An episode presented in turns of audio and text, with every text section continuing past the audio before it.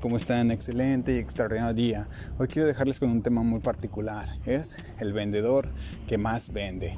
Así como lo escuchan, esta persona que es un punta de lanza, que siempre está en el top 5 y que por supuesto va por todo. Es un verdadero tigre. Si quiere comer a los clientes, no deja ninguna oportunidad y siempre está al toque, como le llamamos. En cuanto ve algo, es el primero en lanzarse.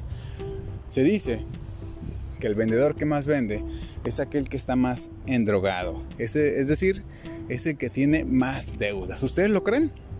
Yo honestamente creo que es un partiaguas. Sí tiene algo que ver, por supuesto, porque las deudas de cierta manera te, te impulsan, pero yo creo que el vendedor que más vende es aquel que tiene las metas más claras, el que tiene objetivos claros y que por supuesto en su cabeza, tiene determinación.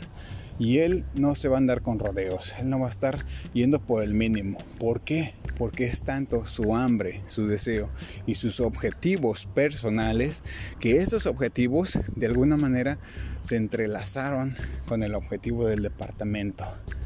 Y conforme él va produciendo, él va avanzando, por supuesto vamos dando las métricas que queremos. ¿Qué quiere decir esto? Que en muchas ocasiones tenemos a vendedores de media tabla, vendedores que van empezando y por supuesto los top producers.